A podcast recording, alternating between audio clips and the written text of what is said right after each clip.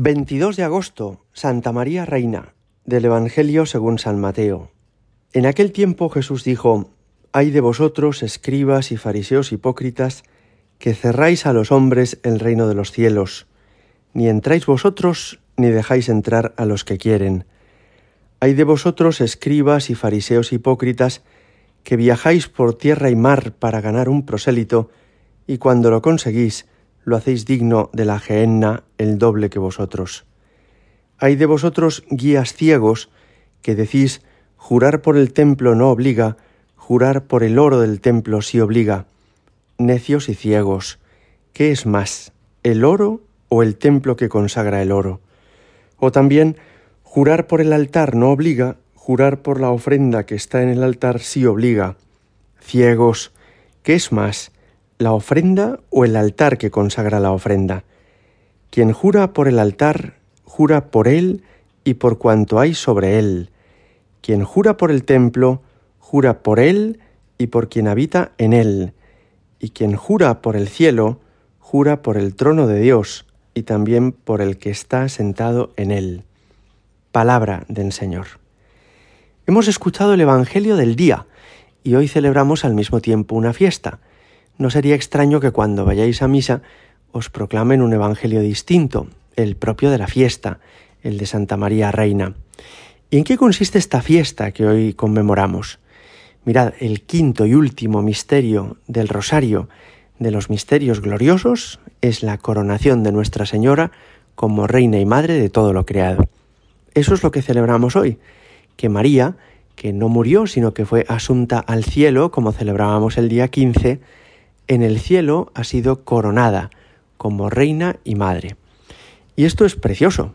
Quiere decir que Jesucristo, que es Rey y Señor universal, mantiene a su lado a quien durante toda su vida terrena ha sido su principal valedora, que es la Virgen Santísima. Ella ha sido la principal colaboradora de la redención. Dios pudo hacerse carne gracias a la confianza, la fe y la obediencia de María, y Jesús fue educado y acompañado después en su vida pública por María. Es María la que está con él cuando escoge a los apóstoles, es María la que le acompaña a las bodas de Caná y la que sigue a su lado en la última cena y también a los pies de la cruz. Era lógico que el que ha sido elevado a la categoría de rey de cielos y tierra tuviera a su lado a quien ha sido su principal colaboradora.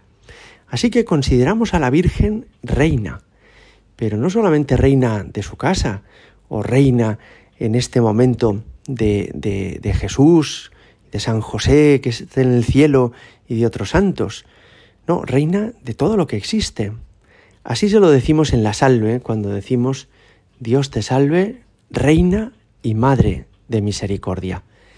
Ella es reina y efectivamente ejerce sobre el mundo una cierta soberanía, que no es una soberanía temporal, es decir, que no es que ostente un cargo público, sino que es una soberanía espiritual, pero soberanía al fin y al cabo. La Virgen es nuestra reina y señora. Seguramente entonces podemos entender todos mejor por qué en muchas parroquias, ermitas, templos hay una imagen de la Virgen coronada.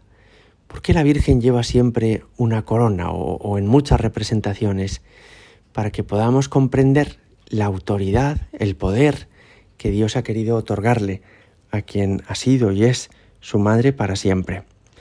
Es también precioso que en las letanías del rosario se lo decimos muchas veces, Reina de los ángeles, Reina de los patriarcas, Reina de los profetas, de los apóstoles, de las vírgenes, de los santos, Reina concebida sin mancha de pecado original, Reina asunta al cielo, Reina del Santísimo Rosario, Reina de las familias, Reina de la paz.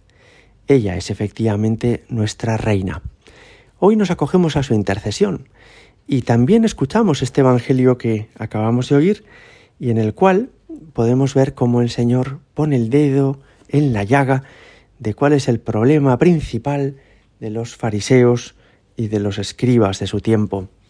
Aquellos hombres no estaban llenos de Dios, pero pretendían imponerse sobre los demás hombres como si lo estuvieran. Se arrogaban una autoridad que en realidad Dios no les había concedido. No había en ellos tampoco una coherencia entre lo que decían y lo que hacían. Y como en contraste con estos escribas y fariseos, vemos a la Virgen Santísima.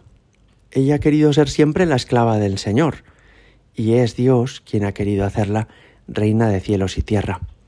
Ella ha vivido siempre una perfecta armonía entre lo que piensa, lo que dice y lo que hace. Y así podemos ver en ella un ejemplo precioso de todas las virtudes, no por sus discursos, que no los tiene, sino sobre todo por el tenor, por la coherencia de su vida. María Santísima es para nosotros más maestra, es madre en el orden de la gracia y es también reina. Nos acogemos hoy a su intercesión y le pedimos que reine sobre el mundo entero, que reine en nuestras familias, que reine en nuestros corazones y que nos ayude a tenerla siempre por modelo al que imitar, apartando nuestra mirada de aquellos fariseos y escribas que no nos hacen ningún bien, queremos que María sea nuestro modelo, nuestra referencia. Gloria al Padre y al Hijo y al Espíritu Santo, como era en el principio, ahora y siempre, y por los siglos de los siglos. Amén.